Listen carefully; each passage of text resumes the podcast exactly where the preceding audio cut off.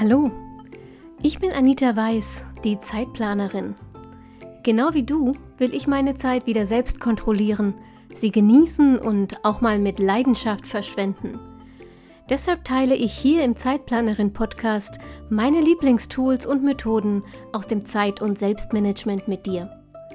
Mit dieser neuen Episode wünsche ich dir jetzt richtig viel Spaß und eine gute Zeit. Hallo und herzlich willkommen zur aktuellen Episode vom Zeitplanerin Podcast. Es ist mal wieder Interviewzeit ähm, und ehrlich gesagt, ich weiß heute selber so gut wie gar nichts über meinen Interviewgast. Außer, dass sie ein spannendes Thema mitgebracht hat und deshalb ähm, überlasse ich ihr die Vorstellung gleich selbst. Aber es geht heute um etwas, worüber ich in diesem Podcast, glaube ich, noch nie gesprochen habe, weil es eigentlich so ein Thema ist, dem ich so ein bisschen zwiegespalten gegenüberstehe. Und deshalb freue ich mich total, dass wir es heute besprechen können. Es geht nämlich darum, was Selbstliebe und Selbstfürsorge mit deinem Zeit- und Selbstmanagement zu tun haben. Schön, dass du da bist und mit mir darüber sprichst. Hallo Claudia. Hallo, danke für die Einladung. Ich freue mich dabei zu sein. Also ich begleite wundervolle Frauen dabei, ihre Wunschpartnerschaft zu erschaffen und dabei spielt natürlich auch Selbstliebe und das glückliche innere Kind eine große Rolle. Also freue ich mich heute natürlich über diesen Selbstliebe-Aspekt ausführlicher zu sprechen und vielleicht das ein oder andere Missverständnis dabei, ähm, das vielleicht nicht gleich so sympathisch rüberkommt, auszumerzen. Also wenn man das Wort Selbstliebe jetzt betrachtet. Ich bin sehr gespannt. Ähm, wenn du sagst, das innere Kind, das finde ich zum Beispiel ähm, auch ähm, einen wahnsinnig interessanten Aspekt. Es gibt da ja ein ganz berühmtes Buch von Stephanie Stahl, die habe ich hier schon mehrfach zitiert, weil ich die wirklich sehr bewundere. Das Kind in dir muss Heimat finden. Ähm, den Titel finde ich so semi-gut, aber das Buch finde ich ganz großartig. Und das war für mich zum Beispiel auch der Einstieg ähm, in die Persönlichkeitsentwicklung. Also meine persönliche Persönlichkeitsentwicklung sozusagen. Ähm, du hast äh, vorhin gesagt, es geht um, es geht um Wunschbeziehungen, es geht um Beziehungen insgesamt bei dir, aber was hat denn für dich Zeitmanagement mit Beziehungen zu tun? Also wo ist da für dich der Zusammenhang? Ja, also natürlich, wer kennt das nicht? Der stressige Alltag und für nichts bleibt mehr Zeit, oft außer als für den Beruf. Und da kann es schon mal ganz essentiell sein, dass man sich bewusst Zeit nimmt, zum Beispiel für die Partnerschaft, aber auch für die Zeit für sich selbst, für Erholung, aber auch für Spaß. Oder wenn man möchte, auch bewusste Zeit für die Persönlichkeitsentwicklung, unter anderem auch für das innere Kind. Ich bin ja jetzt, das habe ich ja eben schon gesagt, ne, kein Fan von den Begriffen Selbstliebe und, und Selbstfürsorge, Self-Care und so, mm, weil ich immer finde, dass das auf der einen Seite entweder sehr pauschalisiert wird und auf der anderen Seite oft bei Leuten, die eh wenig Zeit haben oder zumindest das Gefühl haben, wenig Zeit zu haben, ähm, oft noch mehr Leistungsdruck erzeugt, weil sie das Gefühl haben, sie müssten jetzt zwingend auch noch Me-Time irgendwo reinquetschen sozusagen und sich dann unter Druck fühlen und das schlechte Gewissen immer noch größer wird ich weiß, das ist eher, äh, das liegt eher an der Auslegung der Begriffe ähm, als an den Begriffen selbst, aber äh, vielleicht kannst du das ja mal gerade rücken, indem du mal erzählst, was Selbstliebe so für dich ist. Also wie definierst du das und wie steht das im Zusammenhang zu Zeitmanagement?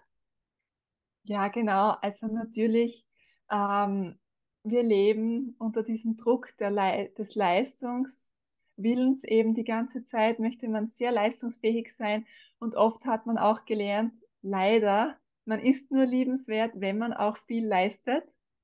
Und das ist dann eher so das Gegenteil davon, was Selbstliebe eigentlich meint in diesem gesunden Sinne, nämlich dass man auch völlig liebenswert ist, ohne irgendeine Leistung zu erbringen. Das finde ich einen sehr schönen Satz tatsächlich, ja. Ja, wir ja. wiederholen den nochmal, damit er einsickert. Wer auch immer jetzt gerade zuhört, du bist auch liebenswert, wenn du keine Leistung bringst. Ja, und völlig unabhängig von Leistung. Und ja, es ist sehr schade, dass einem das oft schon von früh an eingetrichtert wird. Mhm. Und dann natürlich übernimmt man das bewusst oder auch unbewusst. Aber die gute Nachricht dabei ist, man darf das auch jederzeit wieder in Frage stellen und für sich so abändern, wie es für einen am besten passt. Heißt das also, Selbstliebe ist für dich eher eine Art äh, hat eher was mit innerer Einstellung zu tun und nicht so sehr mit, nimm ein Schaumbad und ähm, keine Ahnung, mach drei Dates Nights im Monat, was auch immer Google unter Selbstliebe vorschlägt. Ja, also Selbstliebe ist für mich ein riesengroßer Begriff und kann so viele verschiedene Facetten beinhalten. Eine Facette davon ist natürlich Self-Care, also diese Dinge, die du angedeutet hast, dass man sich körperlich zum Beispiel was Gutes tut, wie ein Bad zu nehmen oder eine Kerze zu genießen oder was auch immer.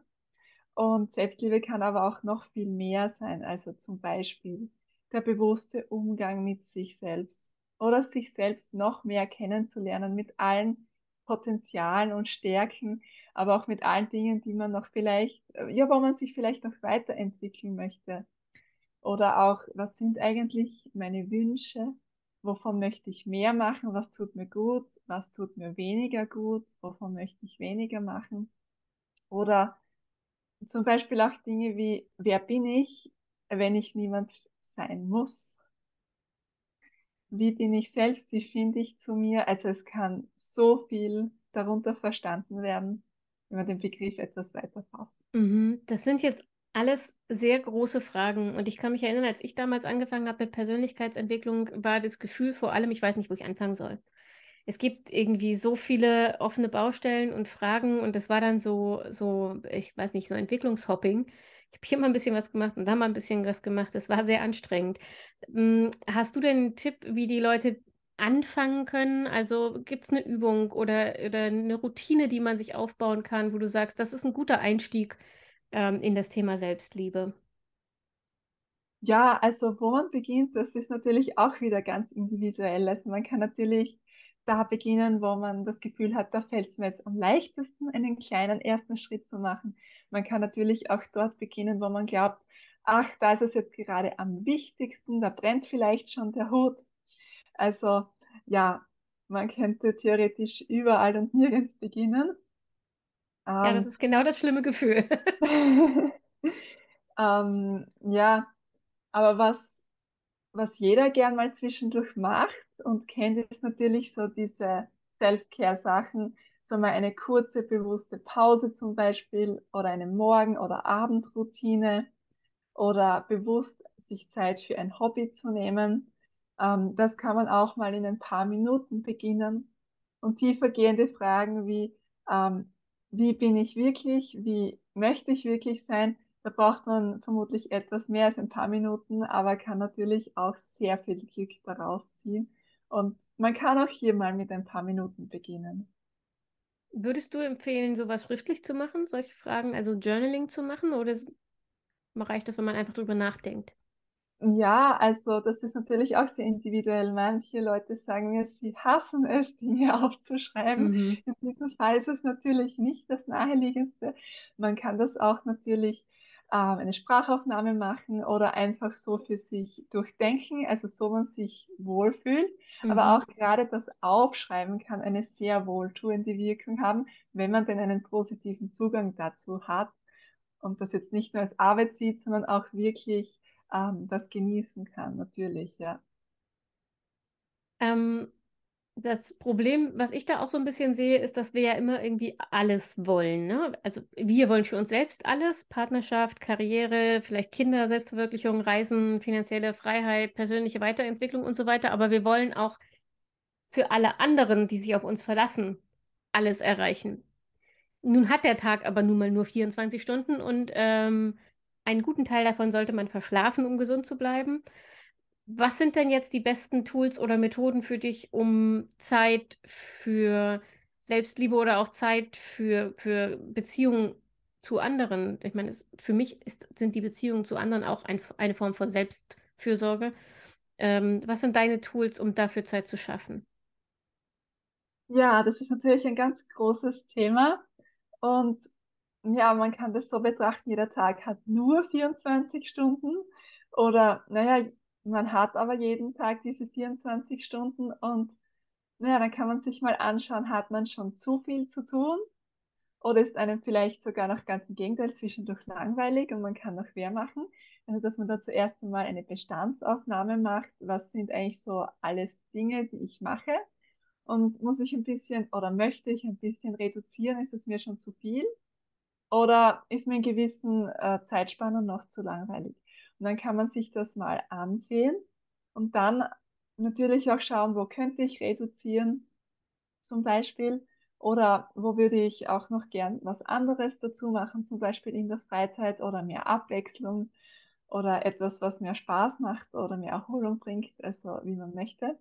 Und ja, natürlich, der unangenehme Punkt dabei kann sein, wenn man jetzt reduzieren möchte, wo reduziert man und wo setzt man die Prioritäten?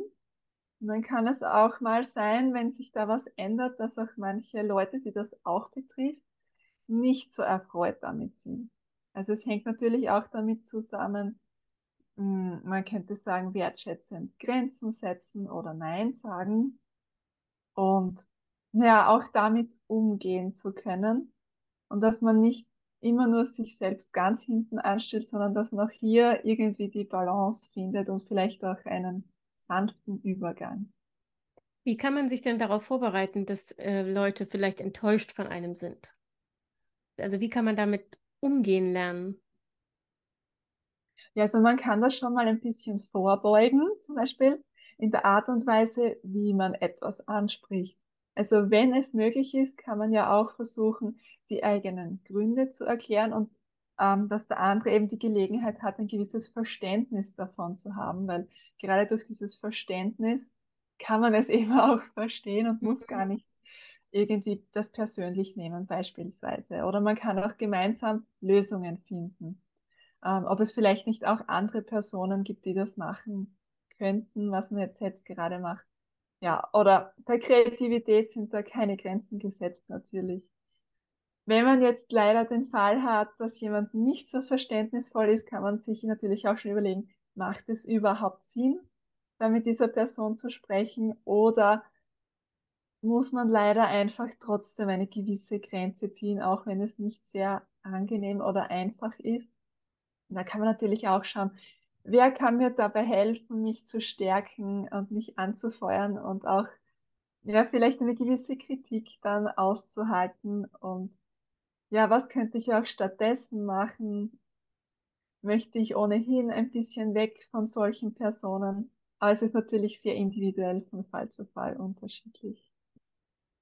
Vielleicht ist es ja ein Tipp, dass man sagt, naja, man kann so ein Gespräch mit jemandem, dem man vertraut, ja auch mal durchspielen vorher. Und ne, dass man ja, zumindest natürlich. auf das Gefühl vorbereitet ist und nicht paralysiert zurückschreckt, wenn es dann wirklich passiert.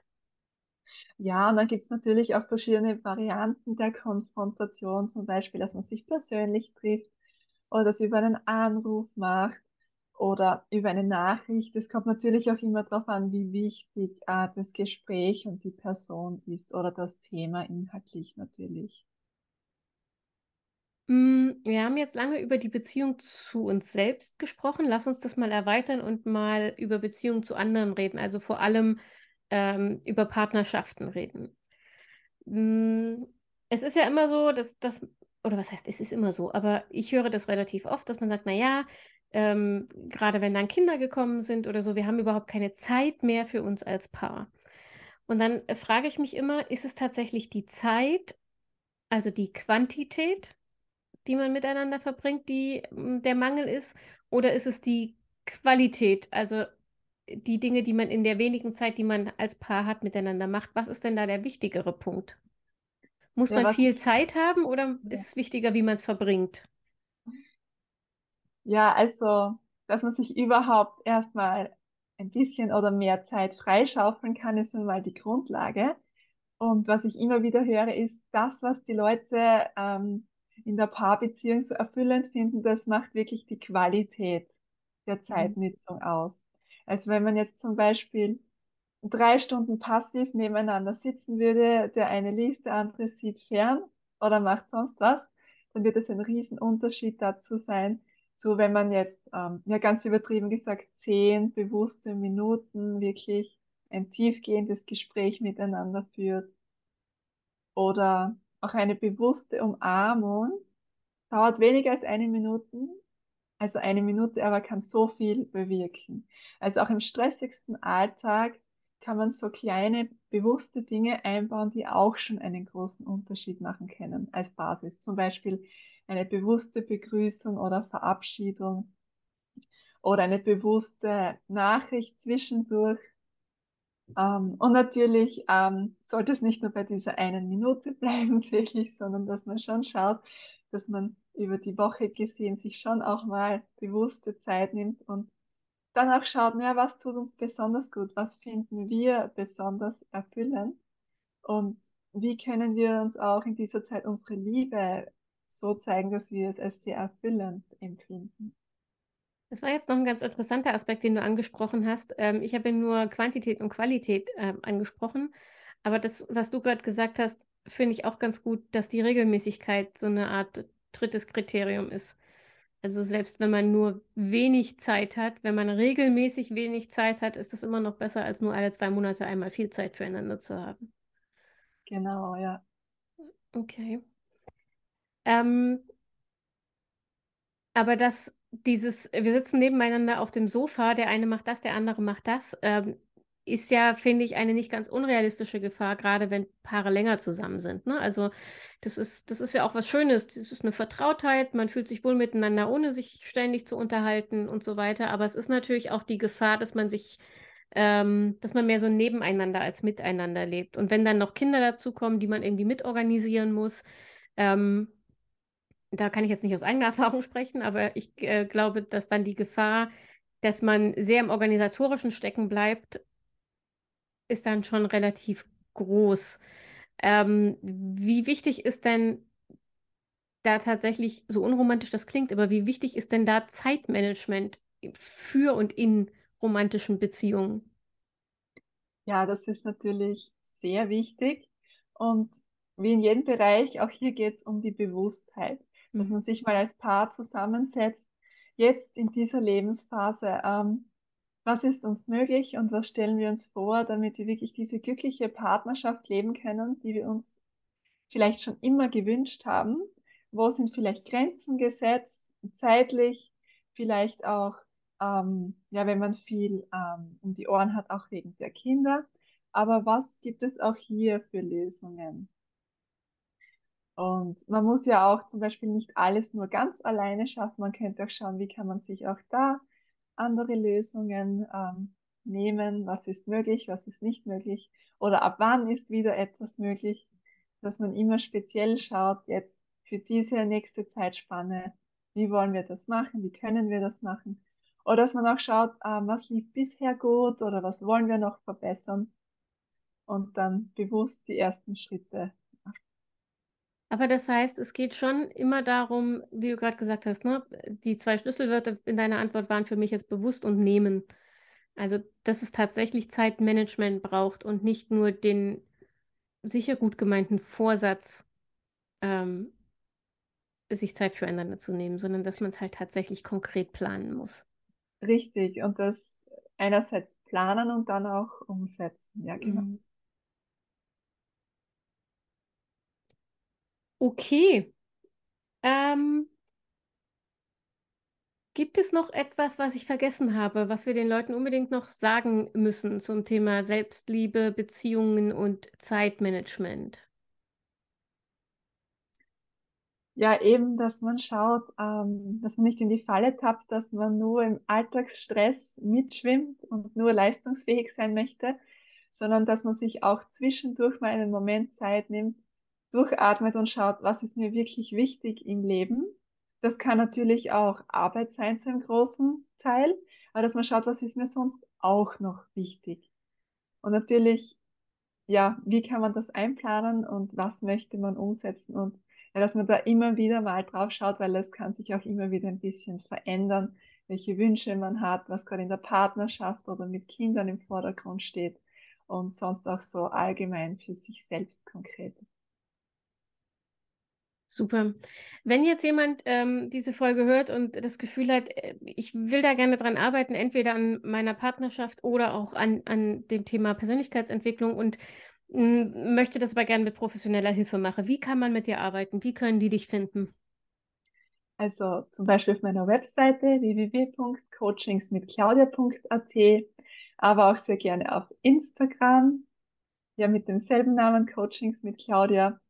Und ansonsten gibt es auch meinen Podcast vom glücklichen Ich zum erfüllten Wir. Super, packe also ich euch kann alles man in sich anhören und natürlich dann auch mit mir Kontakt aufnehmen. Ich packe euch die Links dazu alle in die Show Notes und ähm, wir müssen mal gucken, wer hier zuerst rauskommt. Aber es gibt auch ein Interview von mir bei Claudia am Podcast und die beiden ergänzen sich thematisch sehr gut. Also je nachdem, ähm, wer früher draußen war, packe ich euch auch dazu die Folge in die Show, äh, den Link zur Folge in die Show Notes. Und wenn nicht, ähm, schaut einfach mal auf Instagram vorbei. Da findet ihr dann in meinen Stories auf jeden Fall den Hinweis, wenn Claudias Folge rausgekommen ist. Claudia, vielen Dank. Es war mir eine Freude. Ähm, ich hätte nicht gedacht, dass ich dieses Thema tatsächlich mal aufgreife, aber es hat doch sehr viel mehr mit Zeitmanagement zu tun, ähm, als mir und vielen Hörern, glaube ich, bewusst ist. Und es ist auch nicht ganz so cheesy, wie ich immer dachte. Also danke für die Aufklärung. Danke dir auch. Dann war es anscheinend der richtige Zeitpunkt sozusagen. Wahrscheinlich. So, und für euch gilt wie immer, ähm, ich freue mich, wenn ihr nächste Woche wieder einschaltet. Am Montag kommt die nächste Folge vom Zeitplanerin Podcast und bis dahin gilt wie immer, mach dir eine schöne Woche, pass auf dich auf, bleib gesund und denk immer daran, deine Zeit ist genauso wichtig wie die der anderen.